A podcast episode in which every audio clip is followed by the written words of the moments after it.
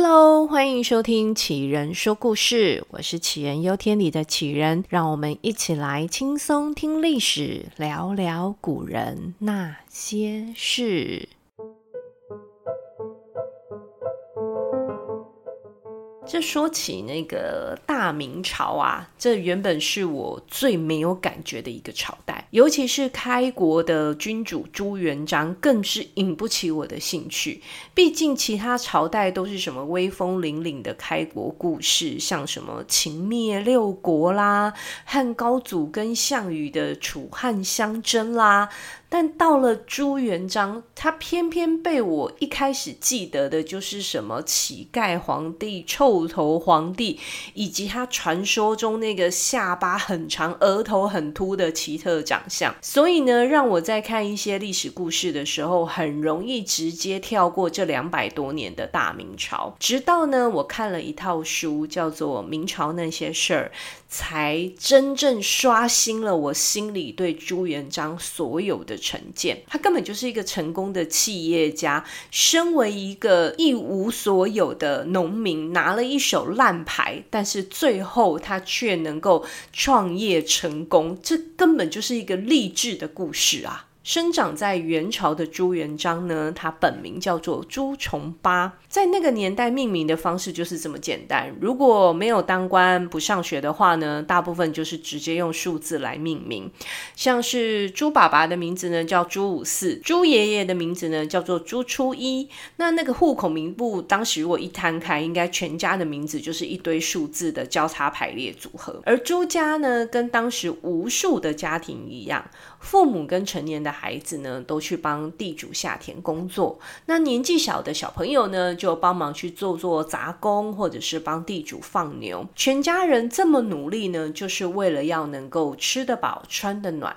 放眼望过去呢，大家也都是这样过日子的。那身为家里面最小的小孩朱重八呢，虽然家里面没钱让他读书，但是大部分当时的人也都是这样，不识字其实也不会怎么样。反正天塌下来呢，他上面还有爸爸跟哥哥们顶着呀。但是呢，就在朱元璋十七岁的那年，天是真的塌下来了。一场饥荒呢，带走了朱爸爸、朱妈妈跟朱大哥的命。那为了要能够活下去，走投无路的朱重八呢，就只能出家去当和尚，想说呢，在寺庙里至少还有不用钱的斋饭可以吃。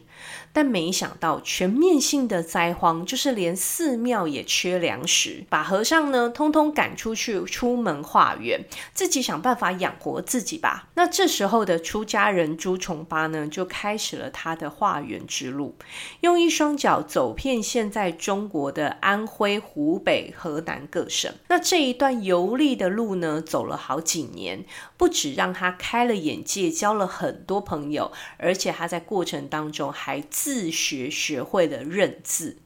这段时间，元朝统治的领土呢也出现了变化，各地呢发动着一场又一场的农民起义。这时候的朱重八还是依旧当他的和尚，敲他的钟，外面打得死去活来呢，其实都不关他的事。毕竟他只是想要每天有饭吃，能够好好的活着就好。但是这时局真的太乱了，于是呢，元朝的中央要求地方官员要剿灭起义军，但地方官员就不认真啊，随便抓了一些老百姓，就说：“哎，这些人就是起义军啦，杀掉就交差了事了。”就在这个风声鹤唳的时候，朱重八听到有其他的和尚要检举他是起义军，这下就逼着他离开寺庙，真的去投军了。那这段情节其实有很多说法啦，有资料说呢，是他小时候的妈吉写信揪他去投军。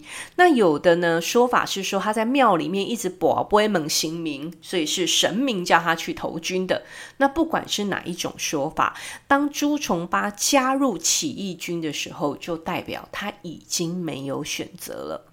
我想，但凡那个时候有其他的路可以走，他都不会选这个阵亡率这么高的选项。朱重八呢选择加入安徽郭子兴的战队。郭子兴虽然没有太大的能耐，但他肯定是朱重八的头号贵人。那个时候，二十四岁的朱重八从郭子兴的保镖开始做起，而且啊，这个郭子兴后来还把养女嫁给了朱重八。这朱重八呢，也改了一个名字，叫做朱元璋。这个稳重又有头脑的朱元璋呢，在龙蛇混杂的乱军里面站稳了他的脚跟，而且甚至他有了自己的部队。我们想想那个时候朱元璋的状态，虽然全国各地都有起兵造反的乱象，但在他的小小世界里面，他不再是那个父母双亡、需要沿路化缘求温饱的和尚朱重八。而是那个有了自己小家庭、有一群出生入死兄弟的朱元璋。这时候，除了吃饱穿暖之外，朱元璋对他的未来也开始想起了其他的可能性。于是呢，他带着他那一群兄弟，开始了朱氏企业的创业之路。而第一轮的赞助人呢，就是他的岳父郭子兴。随着郭子兴病死，弟弟跟儿子呢，也都很巧的战死之后呢，朱元璋就顺理成章了接收了他岳父的公司，就是他岳父的部队啦。而且呢，还领着他的部队呢，打入应天。应天就是现在的中国南京，是一个粮食。充足又交通方便的绝佳岭，占据南京的朱元璋呢，是当时所有割据地方势力里面资本额最小的一个。他的右边呢，有靠着卖私盐起家、有钱到不行的张士诚；他的左边呢，是手段很辣、靠着杀老板上位的陈友谅。而且那个时候，元朝股份有限公司可还没倒呢，他们还忙着四处打击那些在各地急着称帝称王的起义军。相较之下呢，朱元璋就显得特别低调。在夹缝中储备着自己的实力跟兵力，除了能够领兵打仗的武将之外呢，那时也开始有厉害的军师加入了朱氏企业，这可是非常重要的。一家公司如果只有董事长很厉害，其他都是废柴，这肯定撑不久。当时呢，就是因为有这一群优秀的人才，再加上朱元璋精准的判断力。让朱氏企业撑过了创业过程中的第一个巨大的考验，就是正面迎击手段很辣又实力坚强的陈友谅。我们先很快介绍一下陈友谅这个人。陈友谅呢，他原本是元朝的地方文书公务人员。那为了要出人头地呢，他就以军师的身份投入了其中一个起义军的行列。他的中心思想就是，不管挡住我的人是谁，只要挡路就该杀。在他连杀了两任老板之后呢，陈友谅就完整的接手了前老板的公司，而且呢，他还让股票上柜，也就是直接登基称皇帝啦。他带领的这间公司呢，资本额相当的雄厚。有钱，而且员工又多，再加上陈友谅呢，擅长打造高大的战船，他的战船还配备了火炮武器，这打起水战来啊，就是所向无敌啊！那让我们来看看另外一边朱元璋选手的战船阵容，嗯，朱氏企业的战船根本就是渔船啦。那为什么这边我们要特别强调水军呢？因为朱氏企业跟陈友谅集团的根据地就分别在长江的上下游，所以呢，陈友谅发动水军来打，其实就是最快最直接的。果然呢，这个两边水军相遇的第一战呢，朱氏企业就输得非常惨，输到朱元璋差点想要弃守回老家了。但是他知道，跟陈友谅打就是赌身家。不是你死就是我亡，所以朱元璋在冷静下来之后，他快速了拟定了新的战略。他要骗陈友谅下船，拐他上陆地打架。但是他的对手也不是傻子啊，哪有那么好骗的？于是呢，朱元璋来了一招三国的周瑜也用过的招数，就是找人诈降当奸细。这个人呢，当时是从陈友谅的阵营过来投靠朱元璋的。你看看这个身份多么好操作啊！于是呢，朱元璋就安排了这个假奸细跟陈友谅说：“嘿，等你的大军呢从水路再次进攻的时候，我呢就会把挡路的一座木桥给毁了，让陈友谅您的战船呢可以长驱直入，直接杀进南京。”结果，当陈友谅的战船呢，真的如计划浩浩荡荡的开进来的时候，他发现木桥是真的不见了啦。但是它直接变成一座石桥啊，石做的桥，石头做的桥，怎么会这样呢？这下可把陈友谅吓了好大一跳。他直觉他就是中了埋伏，但是一直左张右望，却没有看到敌人冲上来。这那又是怎么一回事呢？而就在这个时候，远方传来新的战报。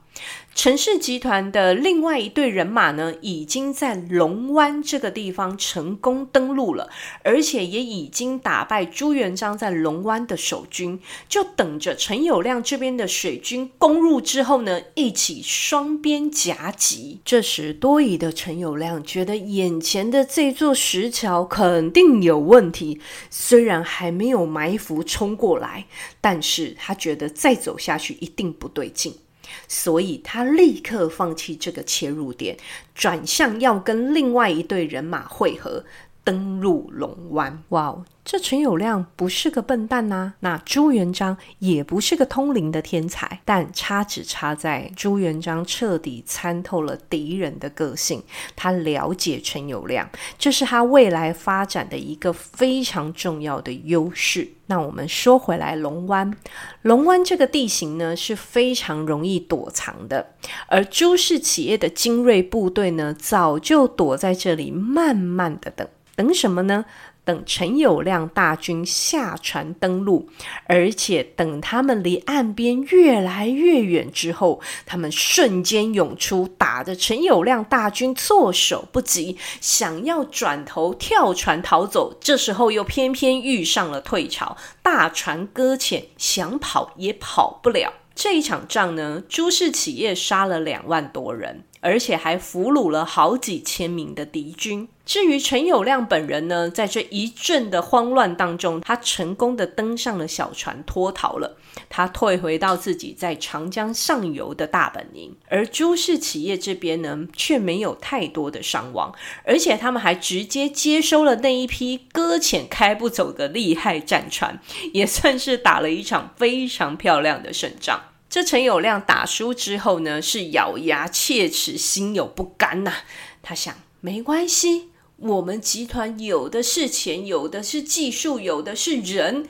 我接下来呢，就发狠造更大更强的船。他还真的很厉害。他后来呢，甚至打造出了三层楼高的战船，大到可以在上头骑马。这船身呢，还用铁皮给包起来。真的是相当坚固，而这时候朱氏企业的水军呢，最厉害的战船也还是之前陈友谅战败搁浅被接收的那一批。这精明的陈友谅呢，知道不能再小看朱元璋以及他朱氏企业的高级战将了。他一边疯狂升级着自己的武器，一边等待着一个最好的时机。终于让他等到朱元璋外出打仗的机会，让他可以瞄准朱朱元璋老巢南京的重要关口洪都。而当时守这个关键城池的守将呢，是朱元璋的侄子，就是他哥哥的儿子。这个侄子呢，是出了名的不牢靠。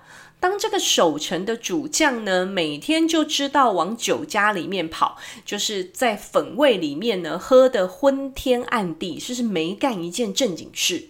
收到这种情报的陈友谅，他可开心了。这碍眼的朱元璋出门打仗去了，守在家门口的呢，又是个没用的。这一下呢，就等着杀进南京开庆功宴了。当这个陈友谅信心满满的领着几十万大军，开着顶级大船，浩浩荡荡的往洪都杀去的时候，等着他的会是什么呢？朱元璋那个不正经的侄子，是不是就直接打开城门投降了呢？那这一集的故事呢，我们就先讲到这里。下一集呢，我们再继续接着讲历史上有名的鄱阳湖之战。那我们下一集再见喽，大家拜拜。